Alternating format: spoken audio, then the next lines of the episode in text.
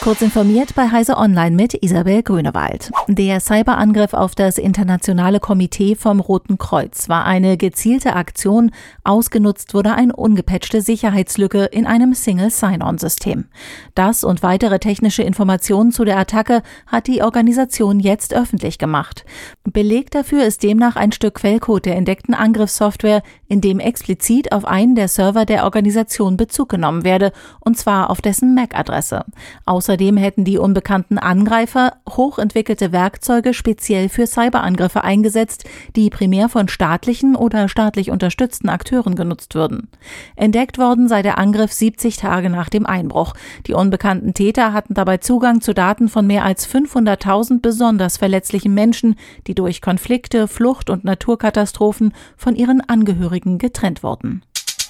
Bundesbildungsministerin Bettina Stark-Watzinger hat sich in einem Interview für eine weitere Grundgesetzänderung für die Digitalisierung der Schulen ausgesprochen.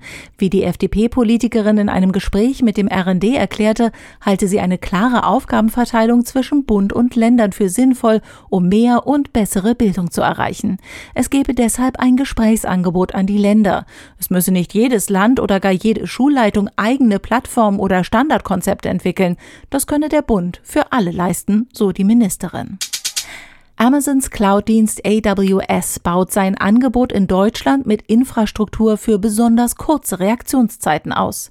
Die Latenz im einstelligen Millisekundenbereich wird etwa für Cloud-Videospiele, Live-Video-Streaming oder technische Simulationen benötigt. AWS stellt Datendienste mit so kurzen Reaktionszeiten in zusätzlichen Local Zones in der Nähe großer Bevölkerungs- oder Industriezentren bereit. Die ersten zwei davon in Deutschland öffnen in Berlin und München. Am 4. März wird eine Raketenstufe ungeplant auf dem Mond einschlagen. Das Objekt auf Kollisionskurs mit dem Mond ist nicht wie anfangs angenommen von SpaceX, sondern wohl Teil einer chinesischen Rakete.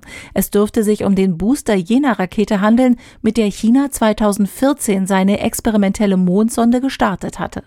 Ein Team der Universität Arizona bestätigte das nun. Als Beweis diente die Spektralanalyse des Lachs, die zur chinesischen Rakete passe. Mit Glück kann der Aufprall vom Mondsatelliten Lunar Reconnaissance Orbiter beobachtet werden. Von der Erde aus wird nichts zu sehen sein. Diese und weitere aktuelle Nachrichten finden Sie ausführlich auf heise.de. Werbung.